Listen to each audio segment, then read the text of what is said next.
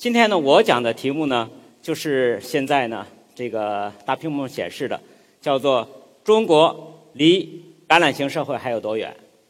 我想呢，可能头一个问题呢，先要介绍一下，就是到底什么叫橄榄型社会？我们知道呢，呃，我是做社会学研究的，那么社会学呢，呃，属于社会科学，我们一般叫实证型社会科学，所以实际上呢，呃。社会科学呢，在表述它的理论思想的时候呢，它也常常用一些形象的比喻。橄榄型呢，首先大家理解，它是想用一个形象的语言来表现呢，呃，社会结构。其实它解释了一个一个社会是怎样构成的。什么样的现代社会结构是一个比较理想的结构呢？那么这样的话呢，呃，社社会学家们长期以来呢，也在憧憬一件事情，在思考。一个我们叫优化社会结构，或者一个理想的社会社会结构。那么这样的话呢，用形象的语言表示呢，说橄榄型，大家理解是吧？有的时候呢，我们也说呢，叫做纺锤型，就是两头小，中间大。那大体上是在解释呢，就是一个社会呢，多数人呢，我们有时候也叫中等收入层或中等收入群体为主体的社会。所以可见呢，就是说我们这里面是有人文关怀的，我们也在思考，就是什么样的一个社会。会是一个我们思考中的理想社会。当然，呃，社会科学家以及人们呢一直在憧憬一个美好的社会，啊，比如康佩内拉，他写《太阳太阳城》，他其实呢也在憧憬一个什么样的未来社会是一个美好的社会呢？当然，作为社会科学家呢，他肯定是要做实证研究的。所以呢，实际上感染型社会呢不完全就是我们一个憧憬，其实它体现了呢就是。人们对于社会的研究和考察，特别是对于现代社会结构的一一种考察。那么，当然，首先人们可能会提出一个问题，就是谁提出的这样一种理念和想法？这个人呢，可能多数人并不熟悉，叫埃米尔·莱德勒。其实他是在一九一二年，他呢写了一本著作，他发现呢，在当时的社会中呢，产生这样一个阶层，这个阶层呢，它逐渐在发展和扩大。当然，后来呢，如果我们呃学理论的话，我们理解呢，就是很多理论家，啊，比如说像大理论家丹尼尔·贝尔，他呢呃讲到过，就是关于呢这样一种新型的呃社会结构的产生。当然，一大批思想家，比如像像像我们一般社会学常熟的米尔斯啊，叫 Wright m i r s 赖特米尔斯，像 David Lockwood，这都是呢研究所谓中间阶层社会的比较大的理论家。其实呢，嗯，就理论上来说，我们知道呢，卡尔马克思是社会结构的大理论家。那么大家说，卡尔马克思他提出过关于这样一种中等收入层为主体的社会吗？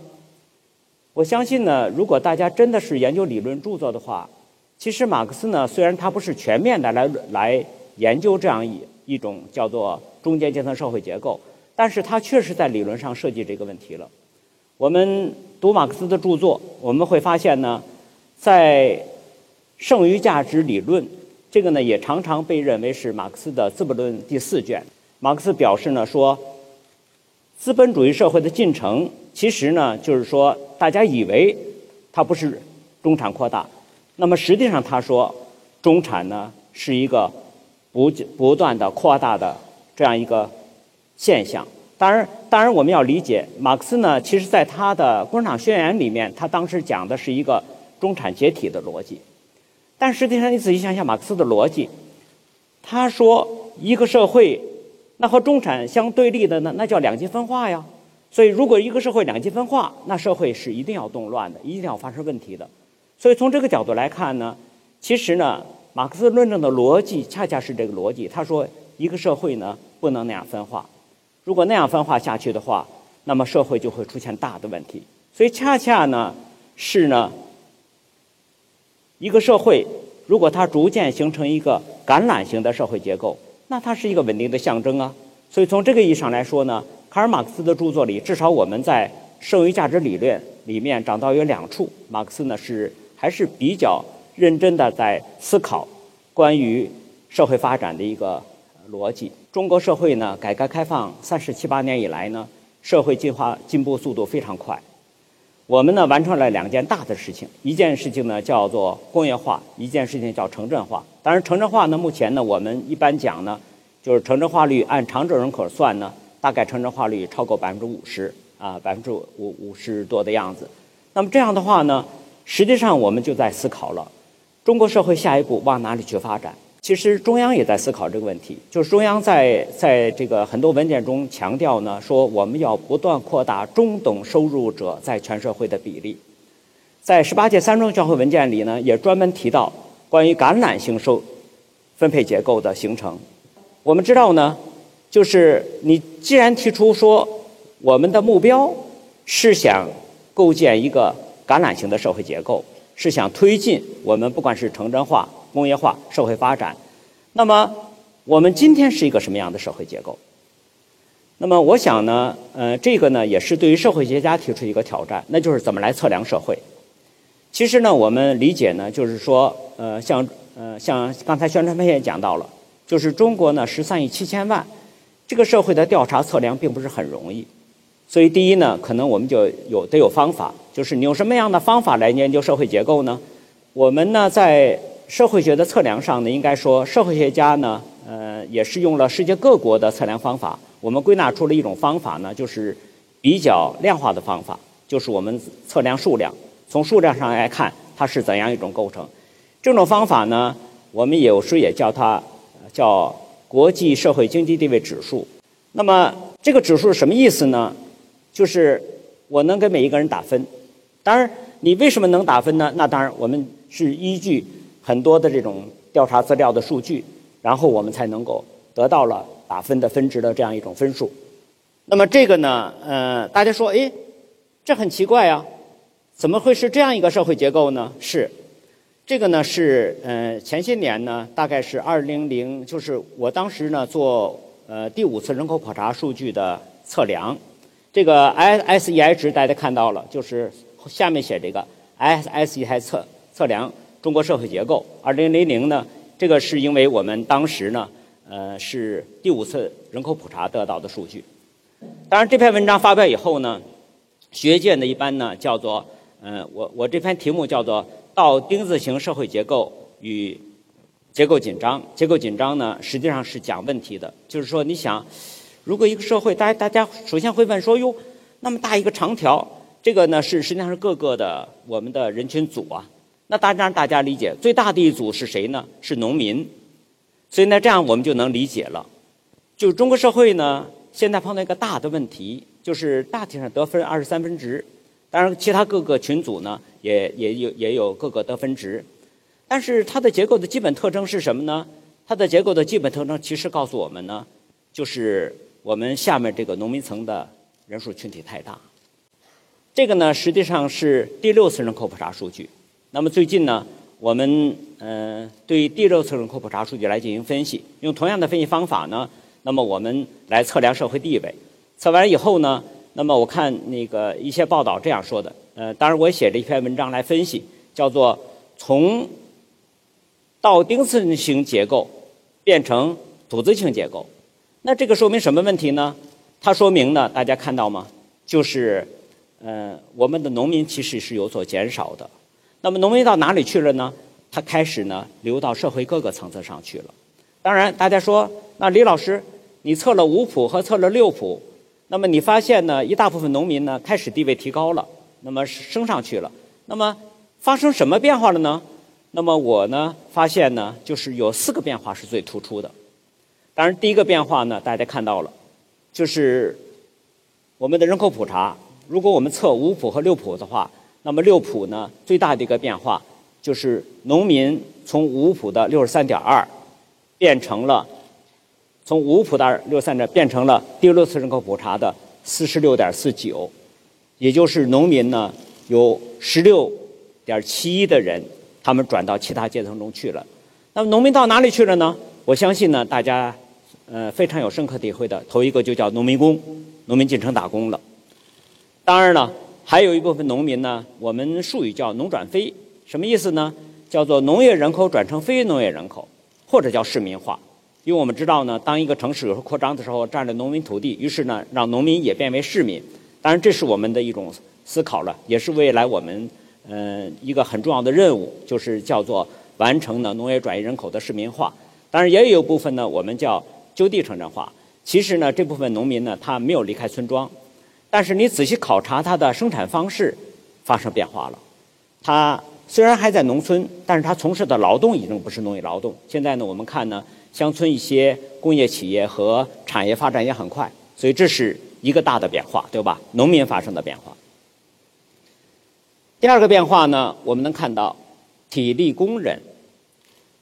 那么这部分人哪来的呢？那当然我们能理解，它的增加呢，一大部分农民工就进来了。哎，大家会提一个疑问呢？哎，李老师，你刚才展现的说那个农民十六点七都到别的地方去了，那么你怎么才增加三点七八呀？所以其实我们要思考呢，从零零年到一零年发生了什么事情？其实在这段时间里呢，因为我们推进国企改革，其实我们好大一部分市民呢脱离了体力劳动。所以实际上呢，今天呢，当我们观察，在这个整个产业环节中，从事比较重的体力劳动呢，大体上是由农民工承担的。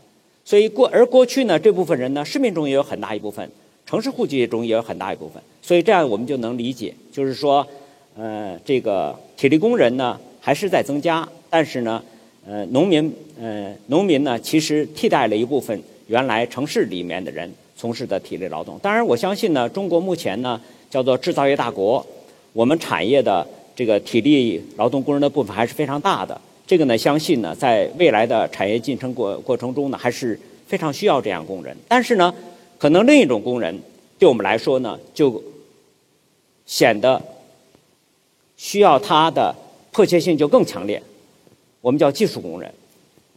但是大家会提出疑问说：“哎，李老师，技术工人怎么会下降？”对。这个就是今天我讲课要谈的一个非常重要的问题了，就是大家知道呢，我们的产业演进，我们需要产业转型，我们需要技术进步，但是现实的数据居然给了我们这样一个数据：我们的技术工人不是说他绝对数变少了，他比例居然没有增加，他在过去的十年里呢，他不但没有增加，他反而下降了一点四。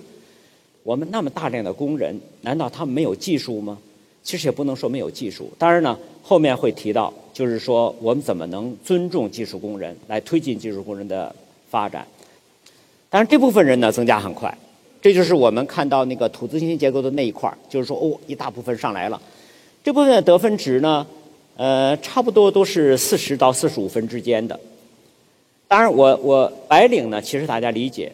白领呢，其实呢，呃，传统上我们社会学讲白领的时候呢，一般讲四个阶层，就是，呃，叫管理层、专业技术层，然后营销层和普通的呃办公室人员。但是我们发现呢，在中国的数据里面呢，在二零零零年到二零一零年，也就是五普到六普之间，增速非常大的是这一块儿，就是所谓营销人员和办事人员。这样，我们呢后面我们会分析理解它从哪里来的。其实这样我们就理解一个人的地位是怎样上升的。其实我们能理解呢。你说一个农民，嗯，他最高期望值是什么？其实我我有时做农民工调查，那么调查以后呢，我会发现呢，我常常问一个农民工，我说小伙子，你在这北京打工这么长时间了啊，那么将来想做点什么事情啊？那么打工以后有什么有什么自己的理想目标吗？我发现多数的农民工跟我说：“我将来回家回家乡，我开个小买卖，我做个小门脸儿，我做个小经营。”哎，其实很大一部分人呢，就是从这里发发生的。所以这是呢，我们要理解，就是呃，如果说我们呃，我们测量社会结构，测量之后呢，我们发现了这个社会结构发生了什么样的变化，是吧？那么我们在里面究竟发现了什么问题？我们最值得跟大家讲的发现是什么？我觉得可能有三个事情呢是比较重要的。第一个就是我们看呢差异产生在什么地方？第一个我们发现呢城市和农村非常巨大的差异。第二个我们发现大城市和小城市非常巨大的差异。第三个我们发现呢。就是所谓同时在一个城市里面，户籍的人口的居民和打工者之间有非常大的差异。那我们先看第一个差异吧。你看城市和农村，城农村呢，我们从数据显示上看，我还是用刚才所做的所谓 ISEI 值来让大家看一眼。大家看，这个呢显示呢叫做城市社会结构。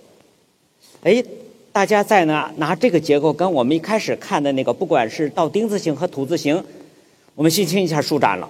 哎，觉得还行啊，橄榄形了，是不是？是的。当然呢，大家说，哎，你这个小箭头有时长有时短，这个没关系。这个呢，是因为我们做测量的时候呢，因为大家知道，把把我们现在的这个人口值啊，归为我们现在的这样一种量表值的时候呢，有的时候呢不是。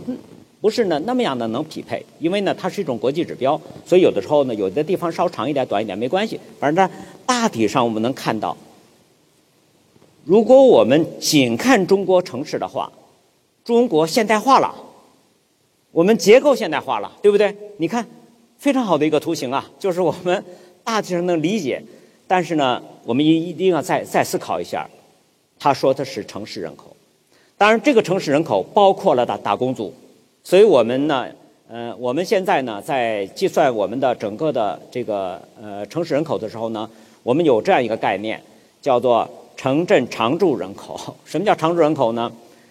就是指在城市里面，不管是你你你你是什从什么工作，但只看时间，六个月和六个月以上全记在内。这是普查当时的一个那个统计方法，就是做人口普查的时候，如果你在一个城市里面。生活了六个月和六个月以上，我们就把你归为城市了。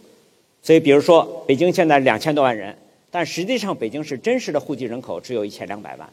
那剩下的那一大半呢，超过一千两百万的人呢，实际上是打工族。但是如果你在北京打工六个月以上，我们就把你放在这里了。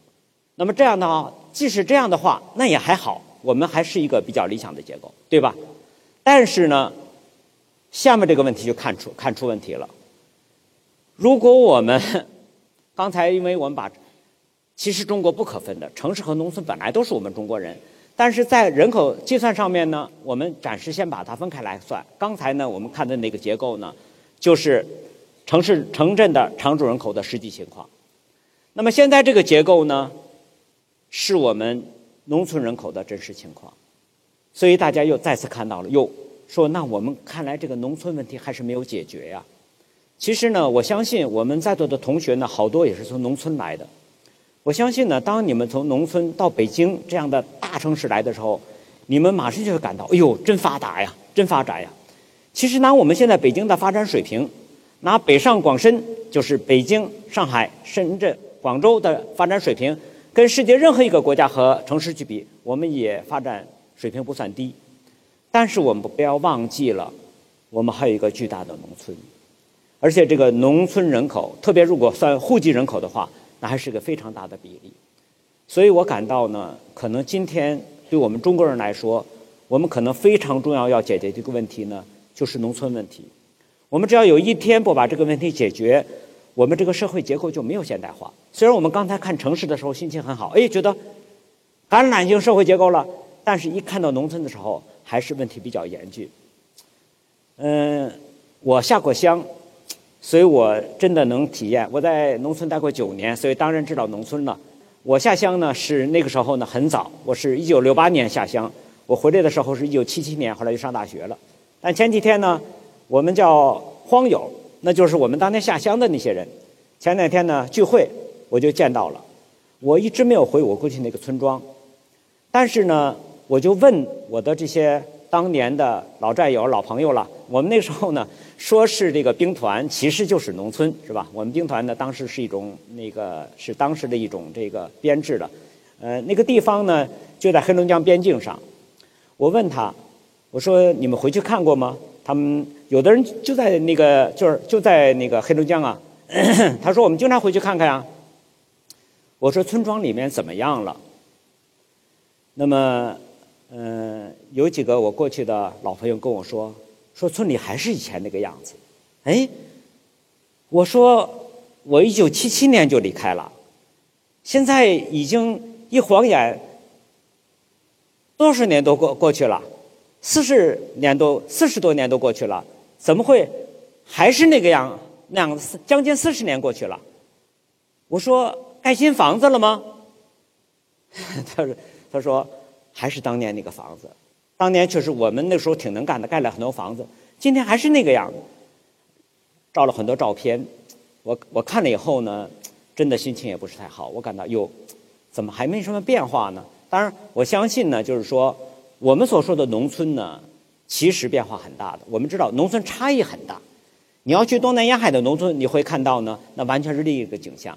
但是我现在呢，说的就是我当年下乡那个黑龙江的农村，所以我真的感到呢，就是城乡差异这一点，呃。我本来想用理论的语言来表述，后来我想呢，可能我亲身的这种体验更能理解。回忆起我当年做农村调查的时候呢，嗯，那时候在在还是很早以前，在那个温州，我记得有一次我们中午吃饭，吃饭的时候呢，呃，那那时候呢，就是一桶一桶的上一大桶的饭上来，苍蝇啊，呜，全排满了。要盛一碗饭呢，拿手扇一下，一扇。呜，飞了，盛一碗饭吃。所以呢，当然我相信呢，就是说，我们农村真的需要现代化。当然呢，像这种因素呢，叫做公共服务，对吧？所以这是这是我们调查的一个发现，就是呃，我们从数据上呃更能刚才那个图形更能看出来，它数据上是什么样一种差异性，是吧？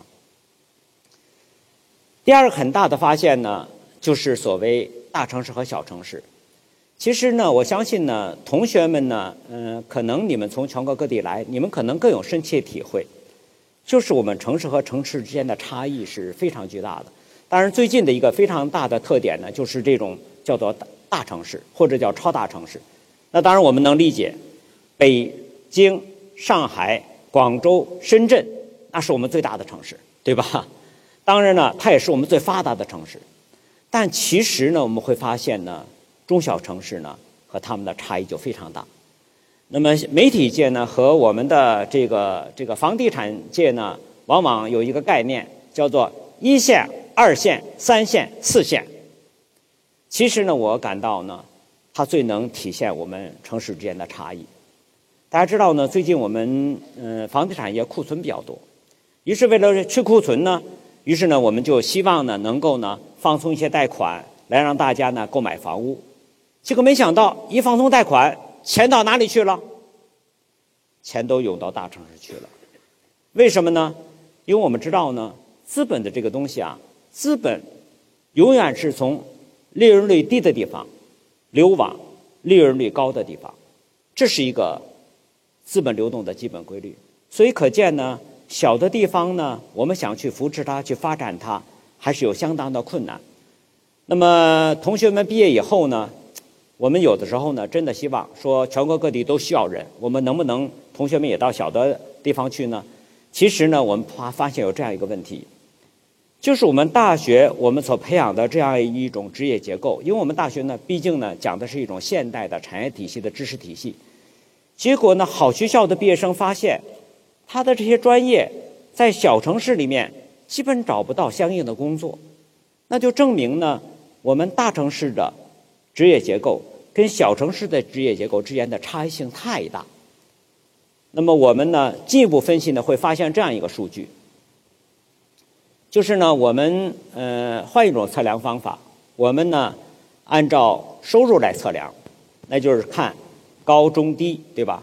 我们按照教育来测量，一般我们把呢受过比较好的教育啊，受过大专、大学以上的教育，我们我们呢称作中产。然后呢，用职业来测量，就是刚才我们也讲到了，我们用职业的测量分。这样我们会发现呢，东部地区，当然我们能理解东部呢，呃，我们把全国分成四个地区：东部、中部、西部、东北。那么，为了使大家看得更清楚呢，我现在只拿出两块来。一个呢，就是所谓东部，其实是主要是东南沿海这一带，对吧？东部，一个是西部。我们看两者之间究竟有什么变化？结果我们会发现呢，这个数据呢，用的是一个叫呃 CGSS，我们叫 Gen 呃叫 China General Social Survey，就是所谓呃叫做中国综合。社会调查指呃调查数据，是一个大家通用的数据。我们这两个数据呢，一个呢用的是呃二零零五年数据，一个呢用的是二零一三年数据，然后看从零五年到一三年发生什么变化。那么零五到一三年居然发现这样一个大大的变化，大家看，东部中产在零五年的时候呢，占到就是在它的整个的结构中能占到五十三点三，到了这个一三年的时候，它明显上升了，对吧？教育中产从三十九上升到五十五，哎，那我们看到了。整个东部地区的中产是比较明显的，对吧？职业中产从四十上升到五十六，所以如果这样来理解的话，我们感到东部社会的橄榄型是非常明显的。大家看到了吧？不管是看收入也好，教育也好，职业也好，所以从这个角度来看呢，我们叫中产，对吧？这样我们一看，哎呦，西部的问题还是很突出啊，因为西部的中产本来比例就不高。大家知道，零五年的时候，我们测收入中产呢二十一，教育中产二十五，二十五点三，西部的职业中产呢二十五点零九。但是从零五年到一三年发生什么变化呢？一三年，西部的收入中产下降到十四点三七，教育中产下降到十六点一四。职业中产下降到十七点二二，所以这样的话我们就忧虑了。哟，我们本来东部看起来还是一个明显的橄榄型在扩大的一个社会，而西部呢，恰恰呢是一个流失的社会。流失掉的是什么呢？流失掉的恰恰是那部分呢，相对来说他本来最需要的这部分的人。所以这样的话呢，我感到呢。如果我们仔细去思考的话，我们确实意识到了，一个呢是大城市发展的，我们叫循环累积效应啊，它的越来越明显。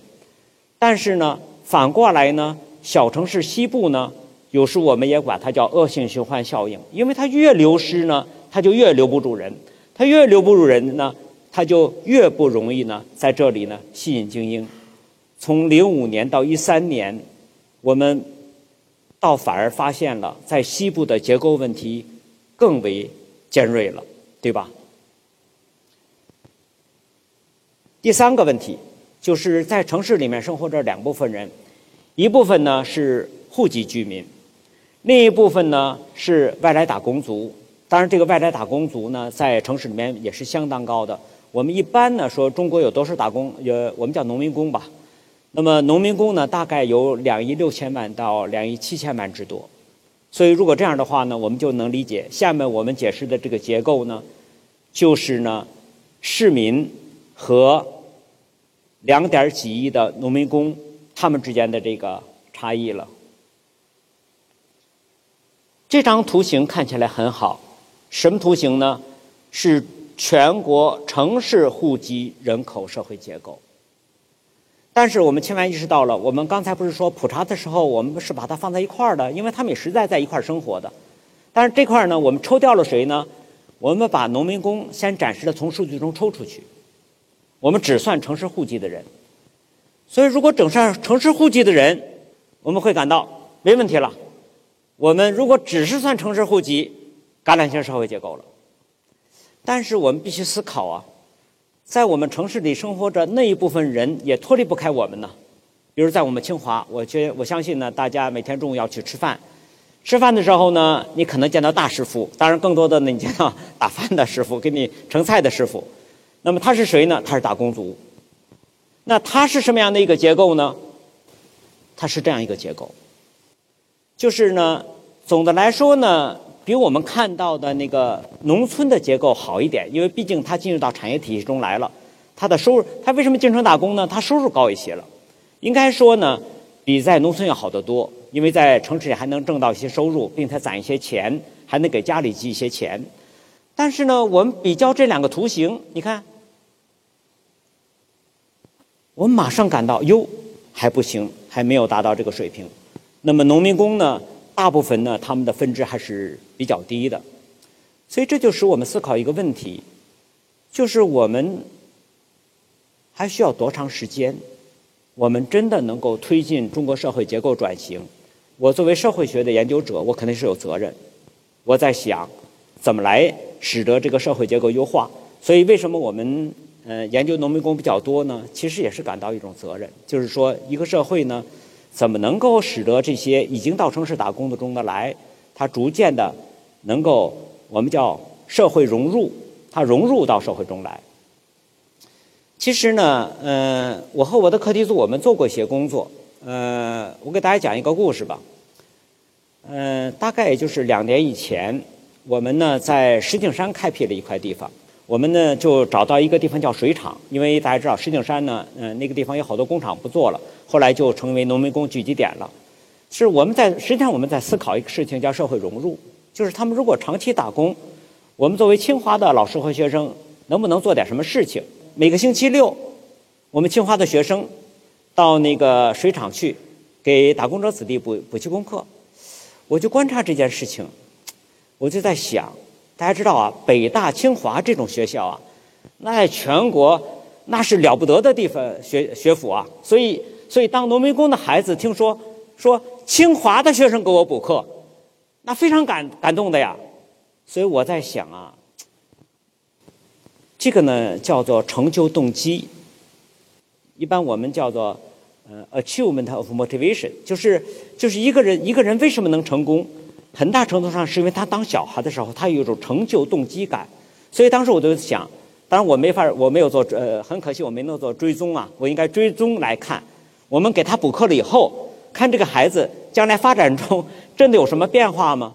但是通过这样一件事情呢，我是想再告诉大家一一我们的一种一种想法，就是其实呢。我们大家可能都能做一点事情。一个社会结构的演变呢，其实挺艰难的。大家特别像我们这种社会，你想，两亿七千万人的地位变化，真的不是件容易的事情。所以可见呢，就是说我们在这件事情上，我们是可以做一些事情。我们观察那些已经完成现代化转型的，已经进入了发达经济体行列的，他们的社会结构演变是怎样完成的？所以下面呢，我稍微介绍一下，就是一个橄榄型社会结构的形成，从一般的角度来看，它大概呢是在哪些前提条件下完成的？其实呢，大家理解，影响社会结构最大的一个要素叫产业结构。你想，如果我们中国还是一个传统农业社会，那就是当然是一个农民为主体的社会，没有人能推得动这个社会的变化。所以可见呢，就是。近代工业革命以来，我们发生了巨大的产业结构的变化，对吧？所以这是肯定是一个最大的变化。那么产业转型后面我会提到，就是这也是我们国家面临的很大的问题。就是如果我们能推进产业转型，那也就意味着我们的社会结构会随着产业结构的转变而发生变化，对吧？那么产业结构的变化引发了什么变化？引发了人们工作。方式的变化，这就是我们所说的职业结构的变化。社会学界有一个理论家，还是挺有名的，我们叫丹尼尔·贝尔。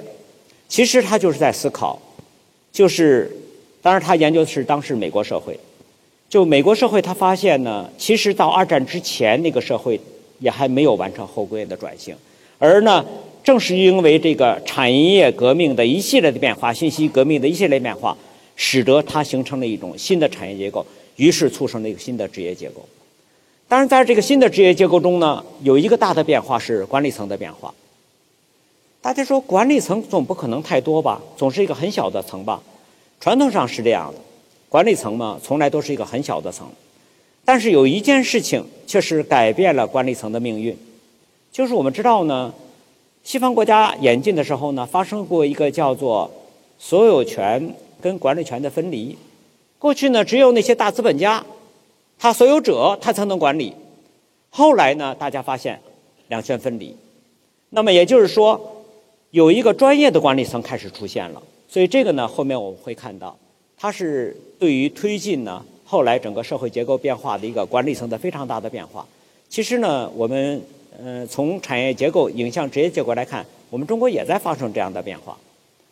那么科学队伍的进展，这个我们啊大家都能理解。现代科技进步嘛，我们产业产业结构其实呢，它对于科技人才的要求是越来越越强烈了。一类是专业型的，比如说大学教授啊，啊律师啊，啊医生啊，他比较强调专业性的。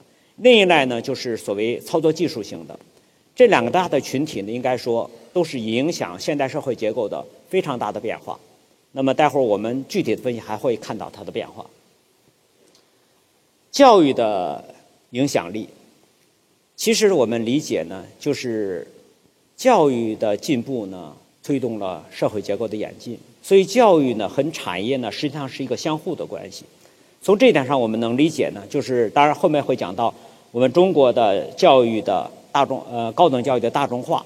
所以呢，实际上从教育受教育年限来看呢，嗯，我们能理解，直到今天呢，我们叫做九年义务教育。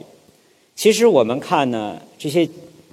比较发达的经济体，一般呢都是能达到呢十二十二年的以上的教育了。那这样的话呢，教育呢实际上呢，它在推进的教育是创造劳动者的嘛，它在推动劳动者的进步嘛，于是它就开始推动了整个社会结构的变化，对吧？当然，所谓讲到了这个这个这个社会结构的时候呢，肯定有一个事情我们离不开。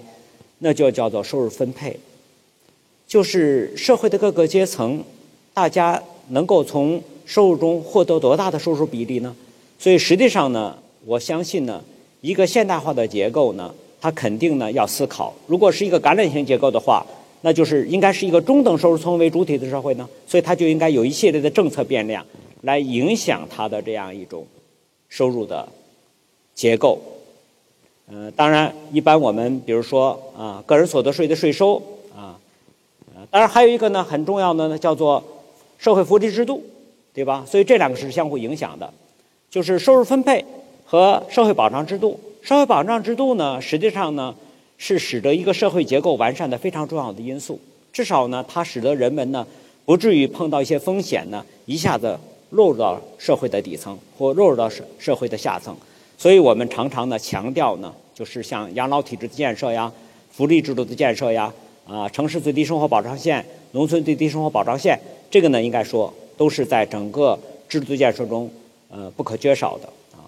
当然，在整个的建设过程中呢，我们也能能看到呢，我们呃左边的这个叫做蓝领阶层、白领阶层。实际上呢，当整个社会结构职业结构演变以后呢，于是我们就看到呢。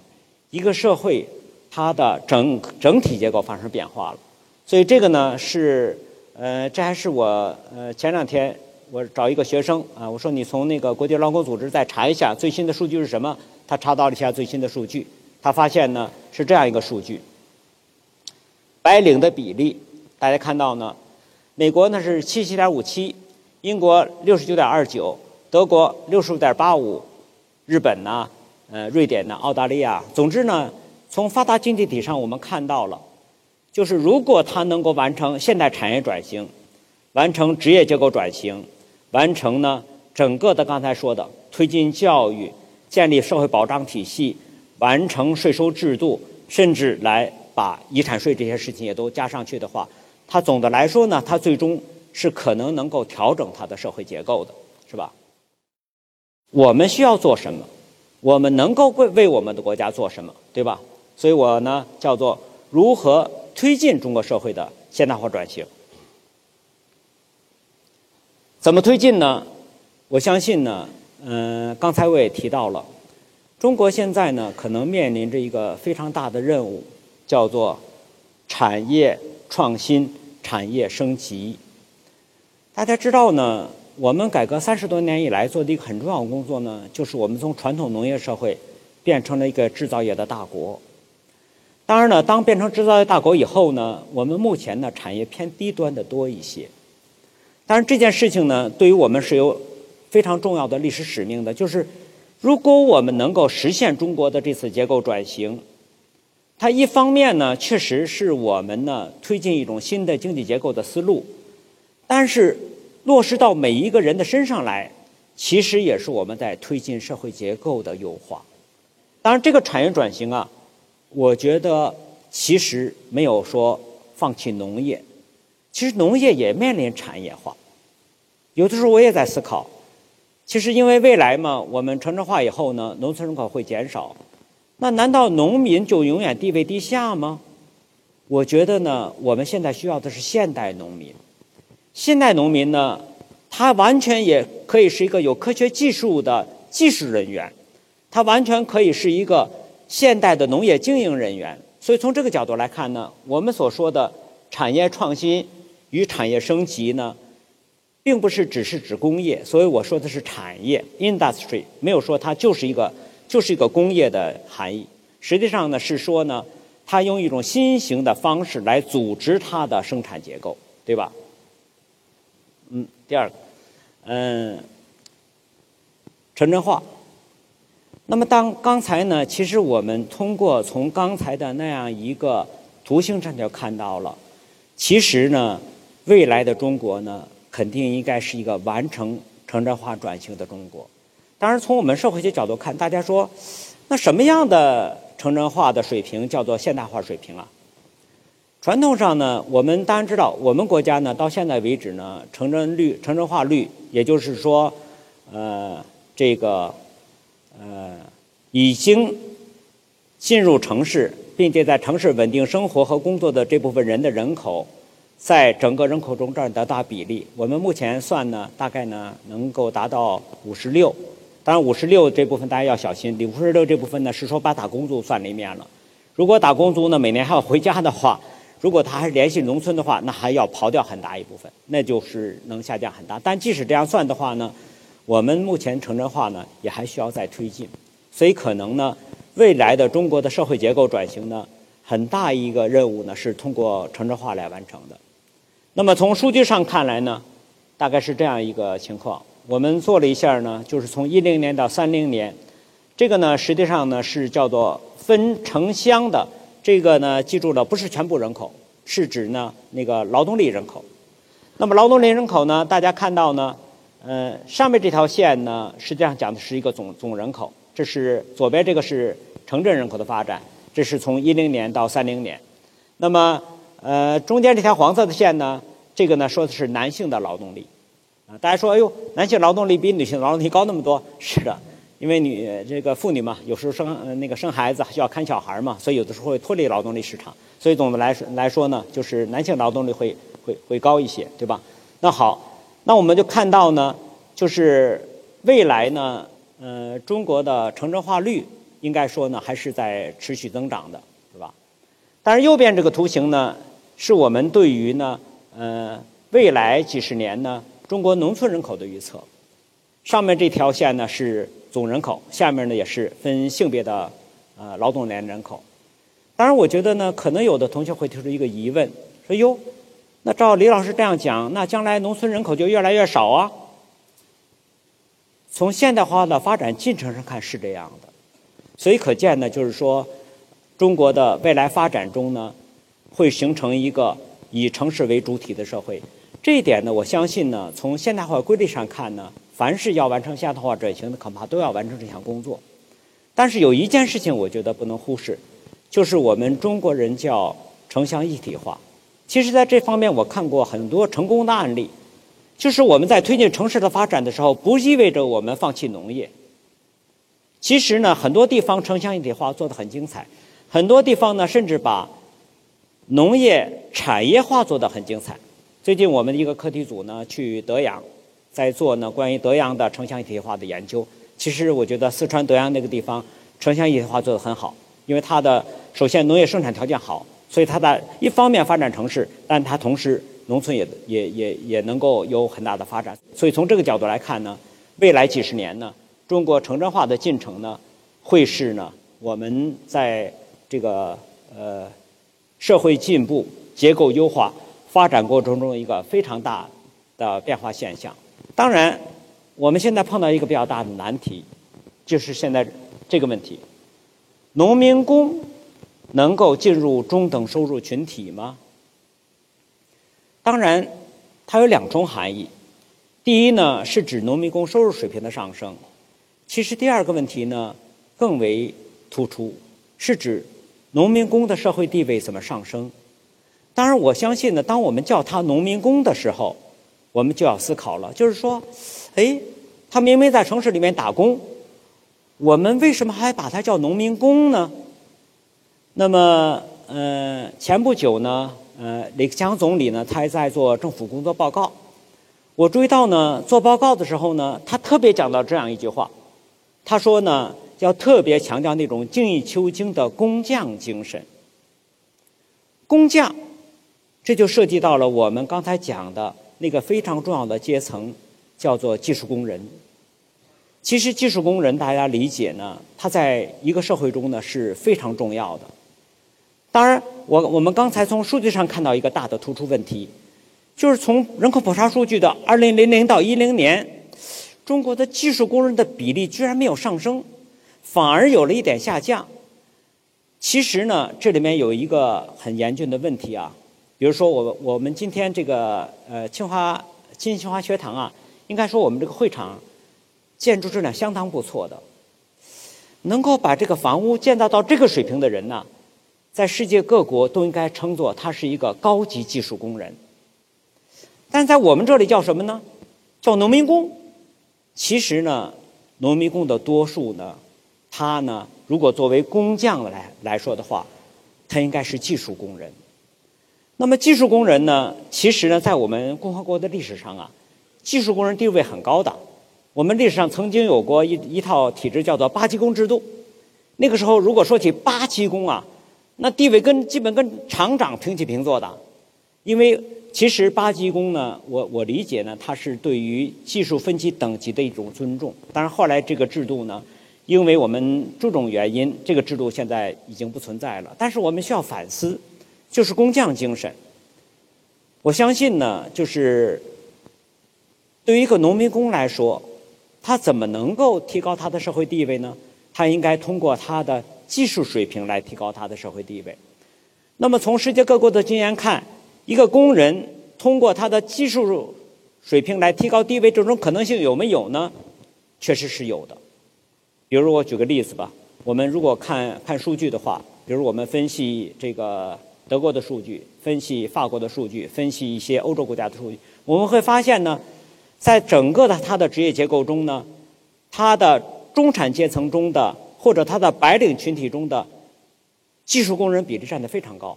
比如说，我我在看那个北欧数据，我发现，呃，他的所谓 professional job 就是所谓专业人员，大概能占到百分之十九，然后他技术人员又占了一个百分之十九到点几，那么这两部分加一块居然能占到百分之四十，然后他还有一部分百分之十的呢是有手艺的，也就是讲工匠，叫有手艺的人，有手艺的人呢也是完全可以纳入白领层和或。我们叫做技术工人层的，所以从这个角度来看呢，其实我们这样就理解了，可能呢，我们呢在关于工人的技术等级上还要做很多的工作。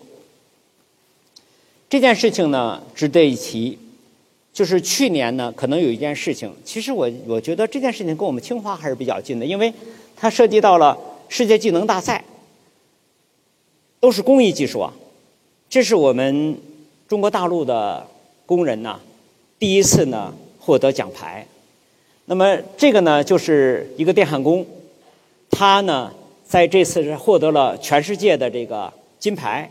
其实这个世界技能大赛呀，它的影响嗯意义啊，也通常我们也叫技能奥林匹克，但似乎好像我们国内对这件事情呢知道的人并不太多，所以可见呢，就是我我觉得克强总理强的这个意思非常重要，就是公益人员。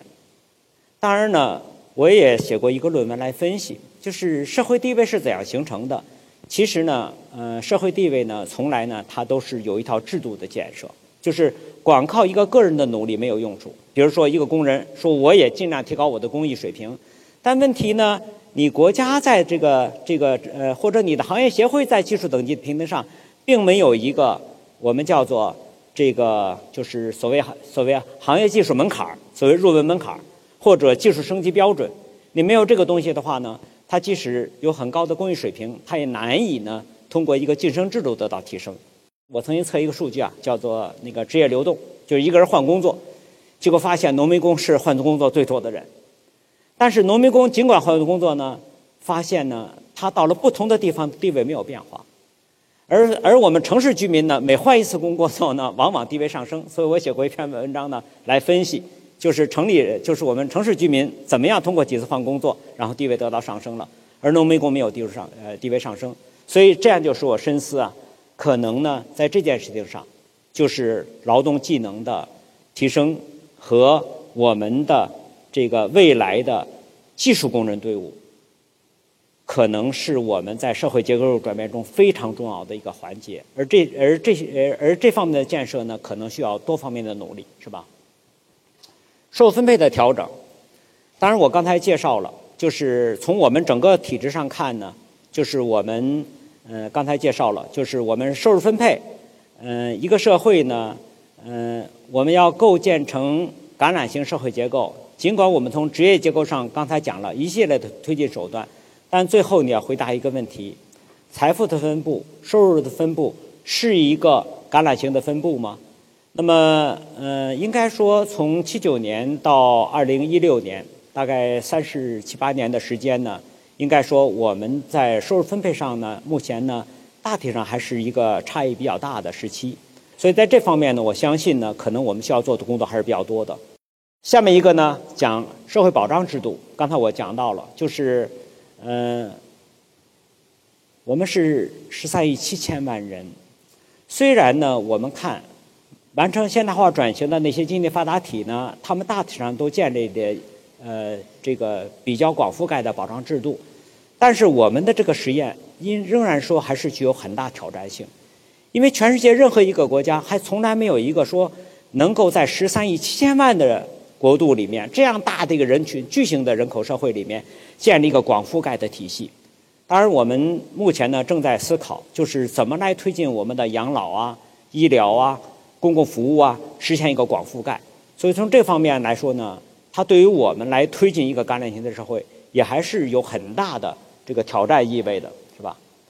那么刚才我讲到了，其实我们在分析过程中从来都意识到，教育呢从来在社会的阶层中是起非常大的作用的。所以今天看来呢，就是我们大学扩招，我们有个数据，大家可以看到。就是我，当时我也很惊讶。我在做这个文件的时候，我也在看数据。我发现呢，一四年呢，我们高校毛入学率呢三十七点五，这个过去不可想象的。然后我看了一个最新数据，我们 去年高校毛入学率啊，什么叫毛入学率呢？就是同龄人口有多少人上大学。这个本来是我们嗯过去说呢是二零二零年实现实现的这个目标。那既然这样的话，我们能预测青年是未来嘛？所以我们未来的那个社会结构呢，一定是一个大部分人受过高等教育的群体了。你看，按照这个速度发展，我们明显能看到，就是我们教育的水平在提升。当然呢，我们也必须思考，我们有没有一个现代化的职业结构来接受这些年轻人？所以呢，可能呢，职业结构和教育职业构之间也是一个互动的关系。所以这个时候我们就要思考了，就是说，我们呢，中小城市的职业结构也要推进它的一个现代化转型，这样我们大学生才能够融进到这些职业结构中去。当然，即使在大城市里面呢，也碰到一些难题，比如说，同学们毕业以后啊，都想留在北上广深，那实际上呢，北上广深的压力就很大呀。所以我相信呢，就是关于教育在推进。中产这件事情上，应该说我们还有很多工作要做，是吧？那么最后一个叫做市场准入与中产社会。其实呢，就像我刚才所说到的，当我们问一个农民的时候，说你你的期望值是什么？他说他想做个小买卖，做个营销，做个经营。那么为什么农民中？有这么大的一部分人能够通过经营实现地位上升呢，那就是证明呢市场的进步。确实呢，我想呢，就是改革开放三十七八年以来啊，中国社会什么意义上进步最大？后来我想呢，可能市场准入进步最大。所谓市场呢，那就是说劳动力市场嘛，就是一个人可以自由流动，我可以来来选择我的我的我的工作机会。那么，那么从这个意义上来说呢，我们算了算，大概有九千多万中国人是通过这样一种市场的渠道而实现地位上升的，将近一个亿而进入中产。当然，当然我们要理解这部分人的地位还比较脆弱，虽然他在城市里面经营，虽然他也来做一些营销。但是呢，一般我们叫中产呃中下层，它呢是一个过渡层，这个层呢它还不是特别的稳定，所以我特别赞同呢李克强总理的那句话：一个城市呢如果没有小的店铺，没有这这个这这些这些经营者，那一个城市就是叫死城。他也批评说，他说有有的人呢打着呢城市整洁的名义，其实呢扼杀了很多的商业机会。所以从这个意义上来看呢，我觉得也值得我们反思，因为确实呢，我们有时候经常看到一些镜头，是吧？城管呢和商贩之间的关系，当然我们认为呢，商贩呢也应该合法经营，但是呢，确实呢，它是普通老百姓能够实现地位上升的非常普遍的一种上升途径，是吧？就是我们究竟离橄榄型社会还有多远？按照我们的这样一种思路呢，大体上呢。我们能够做出这样一种预测，就是二零四零和二零五零。当然，二零五零呢和我们所说的呃两个百年之一，就是中华人民共和国和这个中国共产党两个百年，是吧？我们二零嗯二一那是第一个百年，二零四九是第二个百年，所以五零嘛，基本上是第二个百年的目标嘛。那也就是说，到第二个百年的时候，也是我们现在叫二零五零啊，白领劳动者占全体从业者的比例，大体上能达到百分之六十，也就是完成我们的一个中国梦吧，就是中国社会进入了一个现代化的社会结构，也就是回答了我们这个问题，我们完成了一个橄榄型社会的建设。好，谢谢大家。国家一直倡导就是。城镇化，然后市场化，然后就是大概的意思，就是说让农民到城市里面去，然后变成市民。但是，呃，就是也，就是如果从流动的方向来说，应该算是一种单向的流动。但是我们就是这么些年，然后有一些有一些城市的人，然后就积极往农村去，呃，然后就怎么看待那个城市人流动到农村去？城市流动农村。对对对对对。这个同学确实提出一个思路，就是未来的中国。我们既然有城镇化，既然农民他们会大部分的会进城，那么我们是不是也有可能城乡要素来交换呢？也是有这种可能性。目前呢，在这方面呢，我觉得呢，呃，从政策方面看在思考，还没有那个从来没有从法律政策方面提出一个明确的，说是城里人也可以到农村去。啊，变成城市居民。当然，你因为你变成城市居民，因为我们农村的土地所有权呢叫做集体所有制，所以这个轻易变不过去。因为你在城市里面你不占用农村土地的，所以呢，当然有个别情况下我见过呢，就是叫做荣誉村民。有的村长挺聪明的，就是说，呃，有一些城里人嘛，也也也能把知识带到农村去嘛，把技术带到农村去嘛。于是全体居民投票，大家一致说 接纳某一个人为荣誉村民。也我见过这种案例。但是从这个呃，我们法律制度层次上来说，还是移不过去的。因为你移过去以后，马上就有问题，分不分宅基地？这个呢，一般是很困难的。你你要你要，因为农民是有土地的。第二呢，有没有承包土地？这就更复杂了。所以呢，制度上目前我们还没有这样一种制度体系，好吧？老师您好，就是刚才您提到，呃呃，一个北上广承担呃，就是北上广深。啊，北上广深 承担着很大的压力。另一方面，就是中小城市，他们实际上是无法提供必要的那些职业。假如说这些大学生，他们也希望改善中国这个这样一个情况，那他们应该何去何从呢？确实呢，我觉得呢，我我在研究这个问题的时候，也感到呢是很困惑。因为我们小城市呢，虽然虽然呢，就是说我们一再提，就是要发展中小城市，推进中小城市，并且呢，国家在政策上来说呢，户籍比较放开的是中小城市，就是你大城市现在总的来说还是比较严格的，但中小城市是是比较希望人们去的，但恰恰呢，比较希望人们去的中小城市呢，吸纳力不足，所以实际上我也在思考，可能呢，跟我们国家的这样一种财税制度有关系，就是我们的这个，就是大家知道，我们国税对税分开以后呢，国税拿大头嘛。当然，国税拿大头以后呢，它是为了再分配的，使得个分配合理性。但是呢，于是呢，国税呢就由各省来申请，各省都申请大项目。结果发现呢，这个资金呢，往往被大城市拿去。比如说，全国三十多个省市自治区，那么中央说呢上大项目，那么上大项目呢，往往是是省会，那肯定是集中建设。所以我就感到呢，资金呢慢慢流。真的要流到那个小城市去的时候啊，是比较困难的，所以我相信呢，像这种建设啊，就完全嗯，还真是得靠政策调整了。当然，现在还有一个难题呢，就是人才去不去。其实一个地方发展最核心还是人才，资金当然重要，但是没有人，资金也起不了作用。所以我感到呢，就是它是一个互动的结果。反正现在呢，是一个恶性循环。越没有吸引力呢，人们就越流出，越流出的结果呢，就越没有没有这个吸引力。所以现在产生的确实是值得思考一个问题。嗯，我是来自农村，然后我十八岁之前也一直生长在农村。嗯，就是说我感觉现代化的过程或者是城镇化的过程，其实嗯更多的是伴随着乡村的没落，就是可能人的生活水平提高了，但是你会发现，它其实现在这这里它没有那种，呃，它。没有达到那种城市的繁华，它也失去了它原本的纯净和呃淳朴和宁静。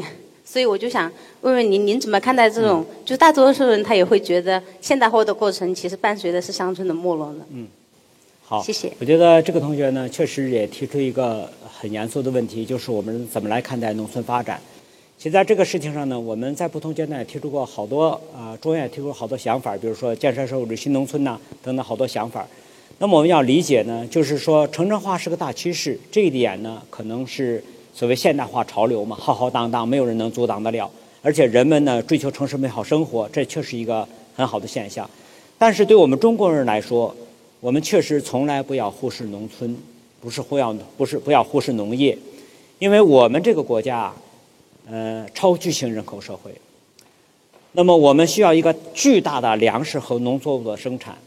我们知道呢，有些呢小国呢，他们确实呢农产品完全靠进口，但这件事情对我们中国人来说是不可能的。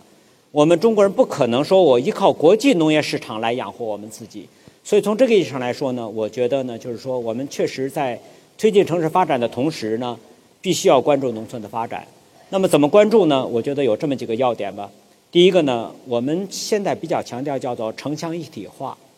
我自己也见过很多成功的城乡一体化的范例，比举个例子吧，比如说，嗯，我往我我那是呃那个给学生讲嗯讲那个案例，或者有时候带学生调研，去个地方叫蔡家洼，其实就在就在北京。蔡家洼一听，它就是个村庄，是吧？